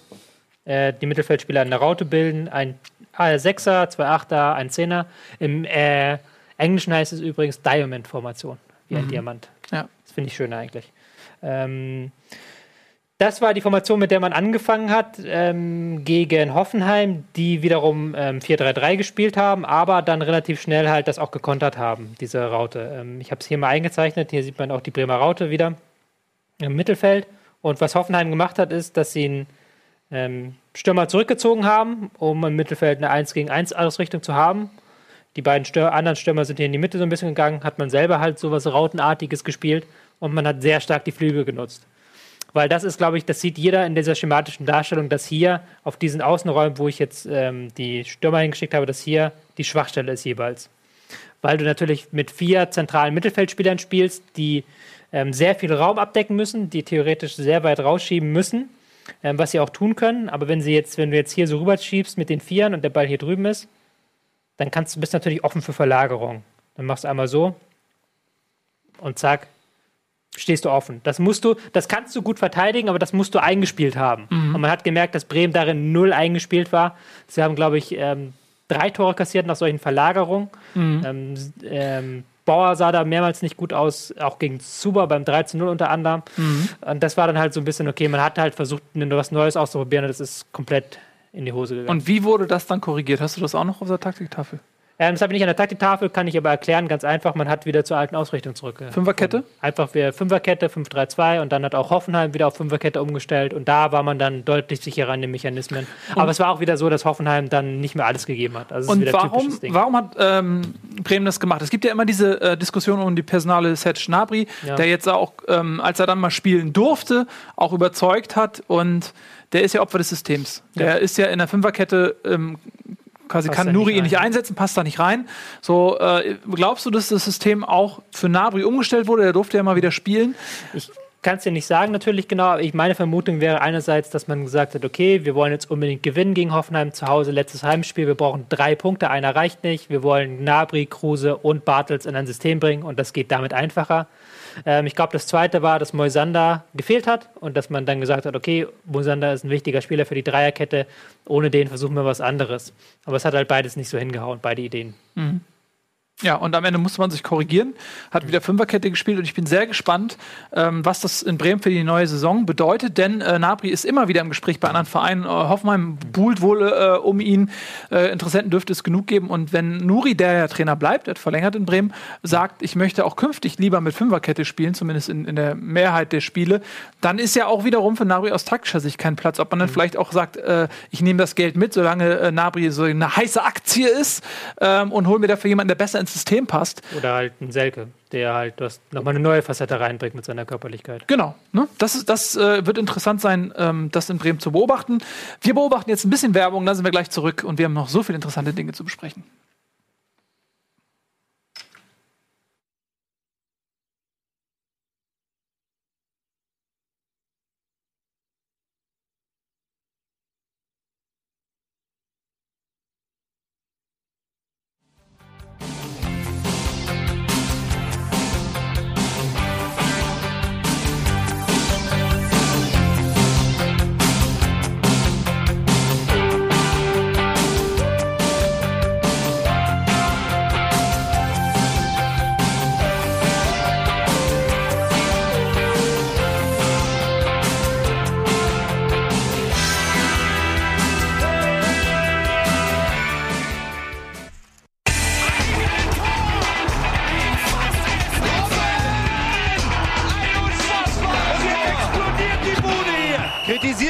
Nicht zu viel. Das ist ein guter Mann. Herzlichst willkommen, ihr Lieben, zur letzten Drittel, zum Drittelabschnitt. Wir dritteln das ja, ein bisschen wie beim Eishockey. Äh, bei Bundesliga Live heute, wir haben vieles schon besprochen, vieles ist aber noch offen. Du hattest dir gerade Leipzig rausgesucht und ich hatte mir Bremen-Hoffenheim rausgesucht, das heißt, Tobi ist wieder dran. Ähm, ja, wir haben vorhin beim Abstiegskampf zwei kleine Spielchen übersehen. Ich nehme Augsburg gegen den BVB. Ein 1 zu 1. Ja. Es ist so eigentlich so ein sehr typisches Dortmund-Spiel gewesen. Sie Chancen nicht genutzt. haben die Chancen nicht genutzt. Punkt. Also sie haben die Chancen nicht genutzt und haben hinten bei zwei, drei Situationen einfach gepennt. Ähm, schlicht und ergreifend. Ähm, das Tor, das Gegentor, das früher von ähm, Augsburg. Langer Ball, den du eigentlich verteidigen musst. Also Augsburg spielt hinten heraus, setzt unter Druck auf den langen Ball und da ist einfach kein Dortmunder irgendwo in der Nähe. Finn Burgerson äh, macht das Ding dann rein, hat Dortmund schnell gekontert und dann haben sie einfach druckvoll weitergespielt und haben bis zum Ende das Tor wieder nicht gemacht. Also es ist wieder ganz typisch Dortmund. Ja, das Saison. ist der Chancenwucher, die, ähm, äh, die Effizienz. Da hast du völlig recht, die geht Dortmund ein bisschen ab. Mhm. Die Chance vielleicht auch für Frankfurt im Pokalfinale. Ähm, ja, und so hat es überraschenderweise nur zu einem Punkt gerannt. Man muss sagen, Augsburg hatte ja äh, die letzten drei Spiele Gladbach, Dortmund und Hoffenheim. Und da hat man schon gedacht, so, okay, also die müssen möglichst vorher schon ihr Punktepolster so weit auffüllen, dass sie nicht nochmal in Gefahr geraten. Äh, jetzt haben sie zum zweiten Mal hintereinander einen unentschieden Goal gegen einen dieser Top-Mannschaften. Ähm, also Respekt auf jeden Fall vor Augsburg. Bei einer Niederlage, das ist jetzt natürlich immer alles wieder konjunktiv und ist ja nicht so eingetreten, aber auch um die Brisanz mal zu zeigen, äh, können wir die Tabelle vielleicht nochmal sehen. Äh, bei einer Niederlage hätte Augsburg 36 Punkte und jetzt haben sie 37 und das ist echt nicht so unwichtig, ne? Ja. Weil dieser, ja, dieser eine Punkt, ne, wenn man das mal so ein bisschen durchspielt, Wolfsburg jetzt 37, wenn, wenn der HSV gegen Wolfsburg gewonnen hätte in dem Fall und dann wäre Augsburg ganz schnell auf dem Relegationsplatz gewesen, wenn man gegen Hoffenheim verliert. Also das ist, das ist alles ähm, die vergebenen Chancen von Dortmund, die- das hat eine ähm, ja, eine ziemliche Kraft, sage ich mal, tabellarisch entfaltet. Und ähm, daher kann man in Augsburg nicht super ruhig sein, aber man kann sich das äh, Wolfsburg-Spiel, glaube ich, ein bisschen entspannter so angucken nebenbei, vielleicht so Second Screen, ich weiß nicht, ähm, irgendwie. Ja, ich finde halt an der ganzen Geschichte in Dortmund interessant, dass, ähm, also ich, ich bin kein BVB-Fan oder steck da nicht drin, weiß nicht, aber es ist jetzt so aus der Ferne diese ganze Thematik um Tuchel, die natürlich die Medien beherrscht. Ähm, dann ist da noch das Pokalfinale. Ähm, und wenn du dann siehst, dass das eigentlich äh, wieder so eine, vielleicht eine Konzentrationssache ist, da die Tore zu schießen, dann kann man vielleicht schon die Frage stellen, ob äh, diese ganzen, äh, ob dieses ganze Thema unbedingt hilfreich ist oder nicht. Ähm, aber es ist natürlich müßig, man weiß es nicht, ob das am Ende des Tages einen Spieler in irgendeiner Form äh, daran hindert, ein Tor zu schießen oder nicht. Aber ähm, es ist natürlich das beherrschende Thema und ähm, ich bin da insofern involviert, als, da, als dass da 100 Euro von mir ähm, mit ähm, drinne hängen. Ähm, aber gut, so ist das halt. ja, aber die Äh, kannst du abspringen, glaube ich. ja, das sieht nicht gut aus, äh, muss man tatsächlich sagen. Ähm, Wird schon spekuliert, Favre ist schon ja, In Stellung. In Stellung gebracht. Ja. gegangen, genau. Bitte in Nizza um Auflösung wobei seines das Vertrags. gilt Was ja auch nicht als der einfachste. Nee, das wundert schon, ne? das wundert schon, aber auf Also- eine andere Art anstrengend, glaube ich. Ja, wer weiß. Der äh, Chat hat gerade geschrieben, dass er Balotelli mitnehmen will Ja, aus Nizza. schon, ja. Das, äh, Den habe ich mit dem versteht er sich sehr gut. Das hatte ich auch nie erwartet vor der Saison, aber Balotelli hat eine überragende Saison gespielt. Ja. Ich hab den halt als Stürmer in seinem System. Ich habe den neulich äh, vor zwei Tagen oder so ich bei Transfermarkt äh, nachgeguckt. gesagt, Was macht eigentlich Balotelli? Von dem habe ich gar nichts mehr gehört. Ist der schon 48 und ich habe es nicht mitgekriegt oder so? Nee, der ist immer noch in der Blüte seines Lebens und äh, hat auch richtig gut gescored, ist aber laut Transfermarkt irgendwie dreieinhalb Millionen nur noch wert oder sowas. ja, der hat einen massiven Oder- Abstieg hinter sich. Der Ähm, galt ja mal als Jahrhunderttalent im das Sturm. glaube ich, nicht mehr wahr, die dreieinhalb Millionen. Nee, aber, Nee, jetzt nicht mehr aber wenn du überlegst, Saison, wir reden, wann war das? B WM, EM, 2012. 2012, ja. Als also auch schon wieder fünf Jahre. Aber man muss auch sagen, er hat im, im Vereinstress nie länger als vier Wochen eigentlich eine Phase, wo er gut war. Ja. Aber jetzt hat er mal wirklich eine Saison, wo er halt tatsächlich die Ja, aber man redet bei Balotelli eigentlich auch immer nur über die Psyche. Aber wäre doch geil, solche, solche Spieler würde ich gerne in der Bundesliga sehen. Die bringen, ja, Fände ich, was mit. fänd ja. ich geil, einfach jeden äh, Fall. solche äh, Spieler. Da gibt es so viele geile Geschichten von Balotelli. Meine Lieblingsgeschichte ist, wo er für seine Mutter Putzmittel kaufen sollte und mit einem neuen Roller und einem Trampolin wie zurückgekommen ist. Das ist ein guter, Oder- ein guter Junge. Oder wo er versucht hat, in der Manchester Bibliothek die Bibliotheksüberziehungskosten für alle zu bezahlen. Also für alle. Das ist super. Das ist fantastisch. Das Das sind doch tolle Geschichten. Ähm, ja. Ja, äh, würde mich sehr interessieren, wie, ähm, wie ein Balotelli 9 in Dortmund- Millionen Mark wert, sorry. Ja, es ist Aber es ist trotzdem- Der war mal bei 40 oder so. Aber ist aber nicht mehr der Jüngste, oder wie alt ist der? 26. Ja, 26, okay. Ja, Ist mal, mal gucken, was auch mit Aubameyang passiert, ähm, der ist ja auch immer wieder, unter anderem auch in Frankreich bei Paris im Gespräch ist. Ja. Mal gucken, ob der bleibt. Ähm, wird auf jeden Fall eine sehr interessante Transferperiode, glaube ich, dieses Ey, Jahr. ich, das, ich muss sagen, da freue ich mich richtig drauf dieses Jahr. Also nicht nur bei meinem Verein, sondern generell ähm, mit den gehobenen Fernsehgeldern und so vielen Sachen. Also generell ist, äh, ist Sommerpause eigentlich immer ganz geil, weil so viel passiert und ähm, das macht richtig Spaß. Das ist, äh, da wird man halt auch wieder zum Bundesliga-Manager. Und man, man kann sich dann immer so, gerade wenn Spieler kommen, wo du nicht weißt, dann kommt ein Spieler, gut, bei der Eintracht für die unfassbare Summe von zwei Millionen und dann denkst du, wow, das muss auch eine Granate sein da in Ungarn. Ähm, oder was weiß ich, äh, in Usbekistan, wo sie gescoutet haben.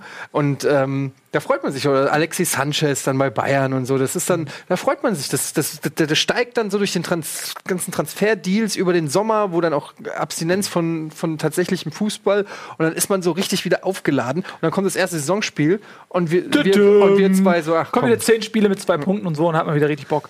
Ich hatte, weil als wir am Anfang hier diese Wut, äh, Kabinenrede von dir hatten, ne? Hier von Bielefeld, habe ich nur gedacht, wie es wohl in der Eintracht-Kabine aussah. Weil ich deshalb habe ich auch diese Banane gehabt. weil Ich mir wirklich vorgestellt habe, wie so der Co-Trainer so eine Banane ist. Der Co-Trainer ist Robert Also- Kovac und der hat gerade einen Räuber gefasst. Das stimmt. Also, okay. in dem Fall, aber dann würde halt irgendein Spieler würde so mit, der, mit dem Finger in der Banane popeln, den so ablutschen Wobei, du musst ja auch sagen, dass und so in der die, Gegend rumgucken. die großen Coaches machen das ja auch ganz selten nur, nicht? ja, kannst du wahrscheinlich auch nicht jedes das Spiel Das raushauen, ne? verpufft ja auch. Du kannst ja nicht in 34 Spieltage lang irgendwie so eine, so eine Rede halten. Ähm, äh, ich glaube, das muss sich schon ein bisschen aufbauen. Und Bielefeld war halt auch, muss man sagen, in der Situation, wo sie gewinnen mussten, sonst wären sie äh, ganz, ganz tief im Abstiegskampf gewesen. Wären sie weg gewesen. Wären sie weg gewesen, sogar wir. ähm, jetzt haben sie ja sogar ein sehr gutes Torverhältnis noch im, im Vergleich zu 60 München und so. Also ähm, von daher, das war auch wichtig. Also, gut, gut, gut, gut, gut. Dann haben wir Augsburg gegen Dortmund auch abgehakt. Äh, tabellarisch haben wir vorhin auch schon bei Hoffenheim drüber geredet. Heißt es für Dortmund Torverhältnis beachten am letzten Spieltag, denn Hoffenheim sitzt einem im Nacken mit vier Toren weniger. So, dann haben wir noch Darmstadt gegen Hertha ähm, und Freiburg gegen Ingolstadt. Ich mache den Abstiegskampf zu Freiburg gegen Ingolstadt. Ja, ähm, das ist nochmal jetzt für alle Ingolstädter ähm, emotional sehr schwierig. Ich kann das total nachvollziehen, ähm, dass dann sich eine komplette Saison auf so einen Moment herunterbricht. Ähm, man hat, äh, wie es meistens bei Ingolstadt der Fall ist, äh, ja, alles reingehauen, hat, hat gekämpft, hat sich auch Chancen erarbeitet, war ein sehr unbequemer Gegner für Freiburg und hat denen das Leben schwer gemacht. Ähm, hat auch verdient einen Punkt gewonnen, aber der war am Ende eben zu wenig. Freiburg ist in Führung gegangen, 1-0 nach einem ähm, Abwehrfehler. Das sah äh, ganz komisch aus. Ähm, Bergerie ist, glaube ich, im Boden hängen geblieben. äh, also es sah so aus, als wenn er mitten in der Bewegung neu geladen hätte und ein anderes Bewegungsmuster aufgespielt hätte oder so. Ähm, das war ganz komisch und dadurch lief eben Philipp was, glaube ich, ne? Aufs äh, Tor zu und hat das 1-0 gemacht und ähm, danach ist zumindest noch nach, einem schönen, nach einer schönen Einzelleistung von Tisserand, ähm, der dann noch gehalten wurde und äh, dann im zweiten Versuch das 1-1 der Ausgleich passiert und dann ist, ist man, glaube ich, in Ingolstadt auch wieder in so einer Situation gewesen, dass man geguckt hat, was machen die anderen Mannschaften. Und dann kommt eben diese äh, Meldung, Hamburg liegt zurück und dann hast du ein Endspiel am letzten Spieltag. Ich glaube schon, dass viele Leute damit rechnen, dass HSV vielleicht verlieren könnte zu Hause gegen Wolfsburg, wenn sie psychologisch in der Situation sind, gewinnen zu müssen. Und dass man sich dann in Ingolstadt auch ausgerechnet hat, okay, wir müssen zu Hause gegen Schalke gewinnen, für die geht es um nichts mehr. Für die wäre es konjunktiv, unfassbar, wäre es um was gegangen, weil sie eventuell sogar noch hätten Platz 7 angreifen können. Also hätte vielleicht sogar Schalke sich nicht wehrlos ergeben, so wie ähm, äh, seinerzeit, als sie da irgendwie 3-0 in Hamburg verloren haben. Also alles ganz viele Wenns, aber es, es zeigt verdeutlicht, wie, wie viel da drin steckt in diesem Abstiegskampf und wie komplex das ist. Und ähm, ja, am Ende tut es mir sehr leid für Ingolstadt. Ich sage das mit einem geheuchelten Auge und mit einem ehrlichen, weil natürlich ähm, das bedeutet, dass HSV zumindest Relegation spielt. Aber mir tut es wirklich für Ingolstadt leid, weil die alles rausgehauen haben, was ihnen zur Verfügung steht und, ähm, und die am Ende gejubelt hatten schon. Und dann kam die Nachricht, dass das Tor nicht zählt und dann mussten sie, das war damals wie Schalke 2001, damals Meister der Herzen so ein bisschen. Ähm, also muss Ingolstadt zusammen mit Darmstadt und das war vor der Saison erwartbar gewesen, in die zweite Liga gehen. Aber ähm, man hat es geschafft, sich noch mal ranzukämpfen. Also Respekt auf jeden Fall für die Leistung. Ja. Ja. ja mir hat es auch ein bisschen leid getan am Ende, muss ich sagen, für, für Ingolstadt. Ähm, ich habe dir immer so ein bisschen äh, so eine leichte Sympathie gehabt, weil da einer meiner Lieblingsspieler mit Sonny Kittel jetzt hingewechselt ist. Ich verzeihe es der Eintracht nicht, dass sie den haben gehen lassen. Das kotzt mich richtig an. Und der hat auch jetzt sich äh, zu einem guten Spieler da gemausert, finde ich. Bin gespannt, ob er in die zweite Liga geht oder ob er nochmal wechselt. Ähm, der hat auch, glaube ich, ganz schön geheult, habe ich äh, so Bilder gesehen. Ähm, was ja auch ganz sympathisch ist für einen Spieler, der erst äh, noch nicht mal ein Jahr da ist. Mhm. Ähm, naja, egal. Auf jeden Fall ähm, schade für den Kampf, den die da ähm, abgeliefert haben am Ende für, für Ingolstadt. Ähm, und auch in Gedenken an Ralle. Ähm, natürlich ähm, bitter. Ja, wird auf jeden Fall krass, weil mit Han Hannover und Stuttgart, ähm, beide Vereine haben gesagt, äh, Mercedes will, glaube ich, 40 Millionen reinbuttern, wenn ähm, Stuttgart aufsteigt, habe ich irgendwo gelesen. Und Martin Kind wird sicherlich auch die Schatulle aufmachen, um sich für die Bundesliga zu rüsten. Da kommen zwei Vereine äh, hoch, wo man nicht sagen kann, dass die automatisch, nur weil sie Aufsteiger sind, auch wieder um den, äh, um den Abstieg spielen, sondern da kommen zwei ähm, ja, gestandene Bundesliga-Vereine zurück. Was mich auch freut, das äh, sind zwei äh, Traditionsvereine. Ähm, freue ich mich, dass die zurück in der Bundesliga sind, aber das wird Man fragt sich denn, wer soll noch absteigen? Ja, es wird äh, in der schwierige Tat Saison. Ähm, wird es eine schwierige Saison. Egal, wer drin bleibt. Hm? Wird, wir wir haben es ja dieses Jahr schon gesehen, dass die halbe Saison, äh, die halbe die halbe Bundesliga mit im Abstiegskampf hängt und es wird Ding. ganz schwer zu sagen ja. nächstes Jahr. Ja. Denke ich auch. Da muss man vielleicht ein bisschen auf Freiburg aufpassen, falls sie noch nach Europa kommen sollten. Ähm, da haben wir wieder das Doppelbelastungsding. Ne? Das ist ja nicht die erste, du hast ja auch von angesprochen, das ist ja nicht die erste Mannschaft, ähm, die sich dann schwer tun würde in der Bundesliga, auch irgendwie mit so einer Doppelbelastung. Ja, ähm, ja? Auch, könnten auch wieder transfermarktmäßig ein bisschen leer Ja, ich glaube, Philipp verlässt den Verein. Ich weiß nicht, ob er verlässt. Ich habe nur gehört, äh, hat gerade auf Twitter auch einer geschrieben, äh, Kringe NK hat das geschrieben, dass er zu Wechsel zu Rai, äh, Raba ist, also Rasenballsport. Leipzig. Ja, Griffo ist wohl auch schon weg. Ja. Griffo, ja, der auch nicht zufrieden war, dass er zuletzt nicht gespielt hat, ja. Das wird spannend ja. nächste Saison so. Ja, muss Freiburg gucken, ob sie wieder so eine, so eine Truppe äh, zusammenkriegen können. Aber auch, aber auch dann so Mannschaften wie Augsburg, Mainz, die jetzt dieses Jahr unten sind, die eigentlich, ja, ähm, sagen wir so, zumindest in den letzten beiden Saisons davon profitiert haben, dass noch ein paar ärmere Clubs in der Liga sind, mhm. aber eigentlich gehören die auch zum finanziellen Schlusslicht. Also ja, auf jeden Fall. Da muss man ähm, kreativ sein in ähm, Augsburg und auch in Mainz. Und über den HSV müssen wir nicht mehr reden. Vielleicht noch kurz zu Ingolstadt. Es war auch wieder die Chancenverwertung. Durch die ganze Saison hindurchgezogen, mhm. dass sie keinen ordentlichen Stürmer haben, der halt wirklich aus einer Halm auch mal eine ganze Torchance macht. So. Mhm. Sie hatten eigentlich wieder gegen Freiburg die Chancen, hatten deutlich mehr Torschüsse, ähm, aber haben es nicht gemacht und dann, tja, Pech für sie. Es tut und mir leid wirklich, weil sie wirklich nicht ähm, so ein schlechtes Team die Saison waren, sehr viele Spiele knapp verloren haben oder ja. unentschieden so. Aber im Endeffekt, wenn du deine Chancen nicht machst und wenn du halt regelmäßig in der Schlussviertelstunde einbrichst, wird es schwierig mit erster Liga. Genau, einmal bitte noch die Tabelle und äh, dann können wir auch sehen, wie, was das für Freiburg bedeutet, die ja auch eigentlich eine überragende Saison als Aufsteiger spielen, die ähm, zeitweise sogar ja, Platz 5 hatten mit einem ziemlichen Vorsprung und jetzt ist man auf Platz 6, 48 Punkte. Und das Torverhältnis kann auch hier eine große Rolle spielen, denn ähm, Köln spielt zu Hause gegen Mainz, Mainz ist durch, Köln ist noch on fire und Freiburg muss nach München. Und selbst wenn man in München unentschieden spielt, was ja schon Erfolg wäre, dann äh, würde Köln mit einem gleichzeitigen Sieg an Freiburg vorbeiziehen. Dann wäre Freiburg immer noch auf Platz 7. Aber ähm, dann hast du halt noch Bremen, die auch das bessere Torverhältnis haben. Und wenn Bremen zeitgleich auch gewinnen sollte, dann wäre Freiburg auf einmal auf Platz 8 und die ganze Saison wäre so ein bisschen für die Katz und Ja. Für die Katz glaube ich nicht. Nein, es ist eine super Saison, aber du willst dich doch Ja, nach so einer natürlich, Saison auch aber mit was Europa du auch gerade sel selber gesagt hast mit der Doppelbelastung, vielleicht wäre es gar nicht so schlecht für Freiburg. Auch klar, ne, haben wir jetzt schon ein paar Mal drüber geredet. Einerseits will man es, andererseits kann es auch noch mal zum Boomerang werden. Aber man muss mal, wenn man sich auf die Tabelle guckt und sieht, dass ähm, Übrigens, zwei der Aufsteiger Fehler der Woche, ne? Hier. Hoffmann 49 Punkte.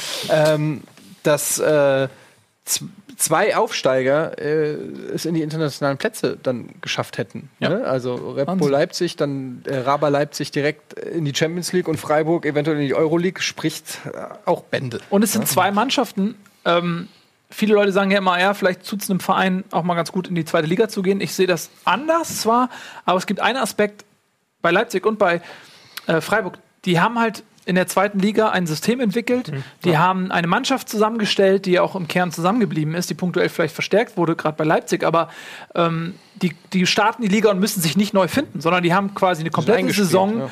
Äh, hinter sich, wo sie sich einspielen konnten, wo sie Dinge ausprobieren konnten. Und du hast in, in Freiburg auch eine Situation, auch in Leipzig, wo du im Spiel einfach mal das System wechselt, wechselst. Und das ist nicht zu untersch äh, unterschätzen. Das zeigst du ja auch immer schön, dass man zum Beispiel, als Freiburg damals gegen äh, Dortmund gespielt hat, dass man dann sagt, okay, ich starte mit äh, Viererkette, dann s- switche ich auf Fünferkette und wieder zurück und so. Und das ist zum Beispiel für einen Verein wie Hamburg, die seit Jahren nur rumkrebsen und, und ums Überleben kämpfen, undenkbar, undenkbar, dass man im Spiel vorm Spiel ist es auch undenkbar, aber im Spiel noch undenkbarer, von Vierer auf Fünferkette wechselt. Das ist einfach nicht möglich, weil gar nicht die Zeit da ist, das ohne Druck mal irgendwie einzuüben. Ähm, und äh, deswegen glaube ich, dass es auch kein Zufall ist, dass, dass die in der ersten Liga ganz gut funktionieren. Ähm, deswegen glaube ich auch, dass es nächstes Jahr mit Hannover und Stuttgart spannend wird. Ja. Auch wenn ich deren taktische Systeme nicht so überragend finde. Aber die haben jetzt in der zweiten Liga Fußball gespielt, wo sie individuell stärker waren als die Gegner und viele Spiele dominiert haben darüber. Und die haben halt einen gut genugen Kader halbwegs, auch wenn sie sich jetzt noch verstärken finanziell, ähm, dass sie das auch in der ersten Liga weiter so machen können. Ähnlich wie letztes Jahr Freiburg und Leipzig. Es ist halt was anderes, wenn du als Verein aufsteigst aus der zweiten Liga und dann in, die, in der ersten Liga plötzlich finanziell total unterlegen bist und einen ganz anderen Fußball spielen musst, weil du dich hinten reinstellen musst. Ich glaube, da wird Stuttgart und Hannover ein Stück weit einfacher haben. Was nochmal diese These unterstreicht, dass nächstes Jahr ein Abstiegskampf so unfassbar eng werden wird wahrscheinlich. Ja, ich glaube, das wird nächstes Jahr echt brutal. Es sei denn, es gibt Vereine, die völlig abkacken. Das kommt ja auch manchmal hinzu. Ähm, wer weiß das schon. Gut, dann haben wir noch als letztes Darmstadt gegen Hertha BSC Berlin. Darmstadt war vom Spiel schon abgestiegen und ähm, Hertha, für die geht es natürlich noch um Europa. Schön, wir haben die Tabelle noch, denn äh, Hertha auf Platz 5, 49 Punkte, brauchten ganz, ganz dringend diesen Sieg. Auch da wäre man sonst Gefahr gelaufen, eine ansonsten sehr, sehr tolle Saison ähm, noch wieder ähm, ohne Europa zu beenden. Das hatte man im letzten Jahr ja schon, als die Luft nach hinten raus ausging bei Berlin. Ähm, Darmstadt hat das gemacht, was sie die ganze Saison schon machen, oder jetzt auch gerade in der Schlussphase, ähm, als es um nichts mehr ging. Sie haben dagegen gehalten. Sie haben versucht, ähm, äh, zu gewinnen. Sie haben versucht, ihren Fans was zu bieten und auch den Wettbewerb äh, aufrechtzuerhalten und nicht irgendwie die Punkte zu verschenken. Hat aber am Ende nicht geklappt. Berlin hat das sehr clever gemacht und ähm, hat ein Tor durch Kalu und das 2-0 war Ich kann die nicht aussprechen, Toro irgendwas. oh, na gut. Na gut. Am Ende aber verdient äh, gewonnen. Wie seht ihr das? Ähm, ja, ähm, das war halt aber ein bisschen so Hertha pur, muss man sagen, dass sie sich in Darmstadt nach dem frühen Führungstreffer äh, weitgehend hinten rein beschrä- äh, stellen und sich auf Konter beschränken. Und ähm, Darmstadt hat dann, glaube ich, zwei Drittel Ballbesitz, was ihr persönlicher Bundesliga-Rekord war, den sie jetzt nochmal zwei Spieltage vor ähm, Schluss aufgestellt haben. Aber Hertha ganz clever abgezockt gemacht und haben halt diese wichtigen Punkte geholt. Und mehr ging es ja auch eigentlich gar nicht. Ja. Und ja, das auch mit so vielen Verletzten, also wirklich Innenverteidigung, ähm, kann man fast schon von der dritten Wahl sprechen, wobei der junge Torobolwodo, den ich immer noch nicht aussprechen kann, ähm, mir gut gefällt. Also der hat ja das Tor gemacht, hat stand aber auch sonst sehr stark defensiv. Ja. Jetzt glaube ich, also wenn sie es jetzt noch vergeigen, die Europa League, dann ist ihnen der Sport Sport auch verdient. Also weil es am letzten Spieltag zu Hause, wo sie eigentlich sehr stark sind, gegen Leverkusen, wo halt der Trainer geht, wo es halt die Spieler sich nicht mehr, mehr beim Trainer anbieten könnten und auch die halbe Mannschaft gefühlt äh, wahrscheinlich nach der Saison geht, weil da ein richtiger Umbruch ansteht. Da kann, wenn du das Ding verlierst zu Hause, äh, dann brauchst du auch nicht um. Reicht ja, brauchst auch nicht. reicht ein Unentschieden. Nur Unentschieden oder? reicht ja auch theoretisch, oder? Ja, müsste eigentlich reichen, 49. Ja, reicht ein Unentschieden sogar tatsächlich, ja. Also wenn du das nicht holst, dann Und selbst, auch nicht in Europa selbst bei der so. Niederlage könnte es sein, dass sie es packen. Also. Ja, wenn. Ja, ne? Weil Freiburg ja, wie gesagt, spielt in München, dann hast du Köln, okay, die werden, äh, haben ein besseres Torverhältnis als Berlin, also wenn Köln gewinnt und, und Hertha verlieren Das müsste Hertha sollte, dann, dann äh, wäre man auf Platz 6, aber äh, dann ganz viele Wenns und persönlicher Abers. Abschluss. Bitte? Ein persönlicher Abschluss finde ich auch für die Saison. ja, also definitiv. Ich, ich finde sowieso, also Also ich die persönlich- spielen ja sowieso Euroleague. Bitte? Hertha. Siebter Platz reicht ja dieses Jahr. ähm, sieht, ja, ja, wahrscheinlich, wird, ja. wahrscheinlich wird der siebte Platz reichen. Ja, wenn Hm, Dortmund den. Pokal gewinnt, reicht der siebte Platz, oder? Wenn Frankfurt gewinnt, nicht. Ne? Ja, genau. Okay.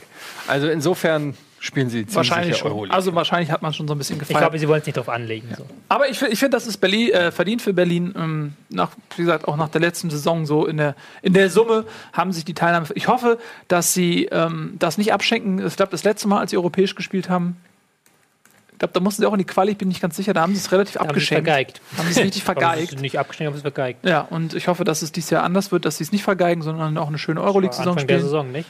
Gegen Ja. Brøndby war das doch. Ja, sie haben jedenfalls. Ne, also ist ja echt bitter, wenn du so spielst und kämpfst um Europa und dann verkackst du es dann in der, in der Quali. Das wollen wir natürlich Berlin in dem Fall nicht gönnen, aber wahrscheinlich werden sie sowieso Platz 5 oder 6 belegen. Wollen wir mal vielleicht schnell den Tabellenrechner durchspielen? Ja, lass uns das doch gerne machen. Hast das du den? ja dann jeder für sich machen, oder wie? ja, wir können ja ein bisschen rumprobieren. Nö, wir können ein bisschen zusammen rumprobieren. Ja, hast du, hast du den offen? ich Können habe wir- den offen hier, ja. Gut, dann zeigen wir den nochmal. Also ich, wir gehen mal davon aus, dass Frankfurt gegen Leipzig verliert, oder? Ich würde, glaube Ja, ich, sogar. Wir können ja eigentlich nur die ich relevanten. Ergebnisse Wir können nur die auftippen, relevanten, ne? Lass ja. uns nur mal die. tippe jetzt die einfach mal hier so. Genau, das ist ja egal. Naja, komm, jetzt hör 6, mal 7, 8, auf. 0. Was soll das denn jetzt? So, ähm, Hoffenheim gegen. Jetzt wird es interessant. Augsburg. Es Oh. geht in Hoffenheim auch ums Torverhältnis. Ich glaube, Ja. da, wenn, wenn Hoffenheim früh trifft, kann ich mir vorstellen, dass Dämme brechen. Mhm. Wenn Augsburg lange 0-0 hält und vielleicht sogar ein eigenes Tor schießt und in Hoffenheim man langsam realisiert, okay, Dortmund führt auch hoch, wir werden es nicht mehr schaffen, glaube ich, dass Augsburg vielleicht sogar gewinnen kann. Das ist echt schwierig, ja. Ich Das- sag 3-1, hoffen Das ist schwer. 3-1 Hoffenheim. Ja, es ist also so ein Ding, das kommt auch immer darauf an, wie assi Hoffenheim einfach ist. So, ne? Ich sag 3-1. Ihr 3-1. könnt ja gerne, sagt doch jeder seinen Tipp und dann rechnen Ja, wir den 3-1 Durchschnitt. ist doch, das ist ja, doch gut, schön. dann, Okay. das ist einmal so. 3-1 ist doch ein schöner Tipp. Hätte ich jetzt auch mitgetippt. Gladbach gegen Darmstadt. Sagen wir 2-0 für Gladbach 2-0 oder so. Ja. Gladbach, 2-0. glaube ich, relativ egal. Verabschiedet sich. Also jetzt wird es spannend. HSV gegen Wolfsburg. 1-0. Sagst du wirklich 1-0? Ich weiß nicht, ob Oder 2-1.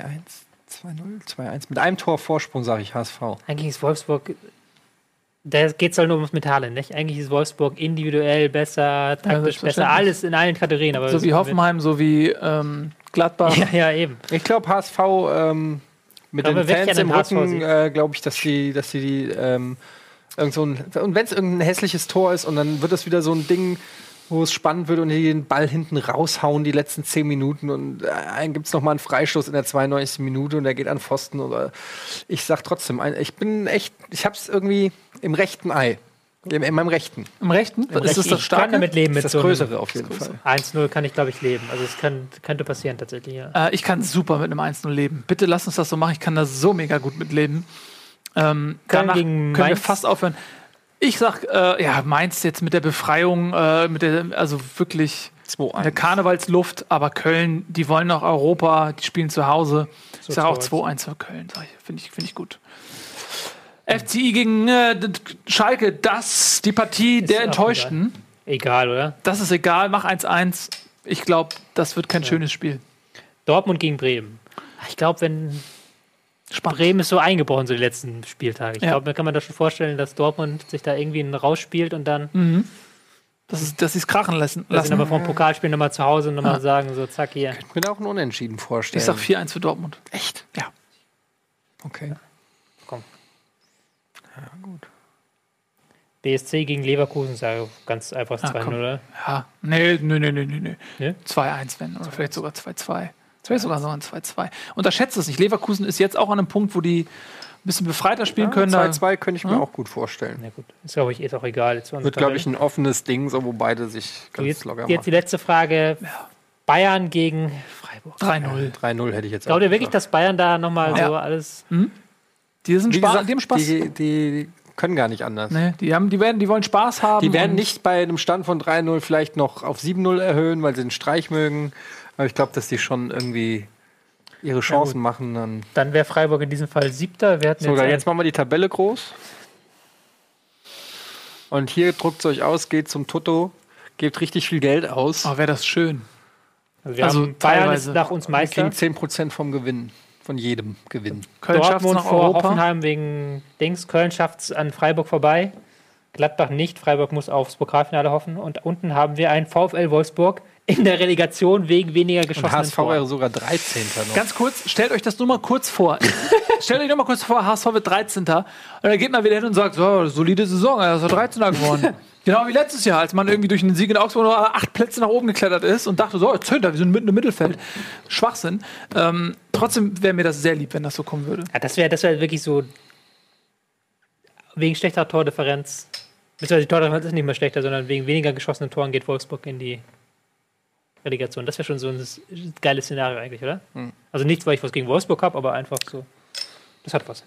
Oder? Ich kann sehr gut. Das, das ist unsere Abschlusstabelle, mit der ich sehr, sehr, sehr, sehr gut leben kann. Ähm, wäre schön, wenn sich die Realität zur Abwechslung mal unserer Einschätzung anpassen würde.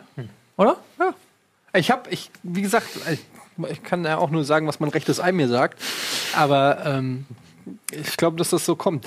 Es, andererseits muss ich sagen, es gibt ganz oft Situationen, wo ich Lotto spiele und dann auf den Schein gucke und das Gefühl habe, okay, das sind sie. Der ist sehr scheinheilig. Danke. Und ähm, dann sind sie es nicht. Aber das war dann auch nicht, also ich glaube, es kommt so. Und nächsten Samstag live ab 15.15 Uhr Bist du hier jetzt auf diesem dabei? Sender. Ich muss es abklären. Wie gesagt, Family kommt. Äh, Ich habe natürlich Bock, äh, aber ich muss das alles Ja, äh, pass auf. abklären. Ist Und- deine Frau bei Twitter? Ja, weiß ich nicht. Hoffentlich nicht. Könnte man dir auch mal jetzt deine Frau anschreiben? Lass den, lass den Eddie mal Ja, es, kommen kommen. ja, es kommen ja Schwiegereltern sagen, und Eltern und so. das ist ein du? Grund mehr, hierher zu kommen. Das weiß ich doch, aber das kann ich doch nicht einfach so. Das muss man takt, du kennst das doch. Das muss man alles taktisch. Ja, deswegen müssen wir halt ein bisschen öffentlichen Druck erzeugen. ich kann, ich, wir, wir schauen mal. Wir schauen mal. Pass auf, wir simulieren das Gespräch. Äh, du, Frau. du, wir waren letztes Jahr schon in Disneyland irgendwie. Da ich, habe kann ich, die Jungs- schon, ich kann nicht schon wieder da hab ich die hängen lassen irgendwie. Ich habe echt äh, was gut zu machen. Ja, aber es kommen. Und du willst meine Mutter, dieses Jahr mein ja auch noch Vater mal in Urlaub Mutter fahren. kommen doch auch. Und du weißt doch, wie ich bin, wenn deine Schwiegereltern da sind. Das stimmt. Das Ähm, stimmt. Du darfst gehen. Punkt. Du darfst gehen. Geh. So, Gespräch ist erfolgreich beendet worden. Zur Not wir irgendeinen Anruf. Ja, kriegen wir schon. Ne? Irgendwie rufe ich an und Der ah, Chat schreibt schon Free Ede. Free Ede. Ja. Ne? So, Free Ede. ihr Lieben, das war's mit Bundesliga für heute. Vielen lieben Dank fürs Zusehen. Heute ist wieder Montag, das heißt, wir haben äh, New Game Plus heute wieder Mhm. für uns. Dann haben wir später noch äh, Team Limited. Team Limited um 21 Uhr, schätze ich, ne? Ja. Oder 21.30 Nee, 21 Uhr, ne? 20 Uhr. 21 Uhr. Team Limited, das wird ein großer Spaß. Ähm, wir freuen uns sehr, heute wieder Ärsche zu versohlen. Und ich bin für die gute Stimmung zuständig. Das ist die Aufteilung. Das wird Ne? super heute. Cobblestone wird weiter trainiert. Ja, Cobblestone. Äh, vielen lieben Dank, Tobias Escher. Und äh, wir freuen uns auf Samstag. Schaltet auf jeden Fall ein auf ein am Ende für mich glückliches Saisonfinale. Macht's gut. Tschüss und auf Wiedersehen.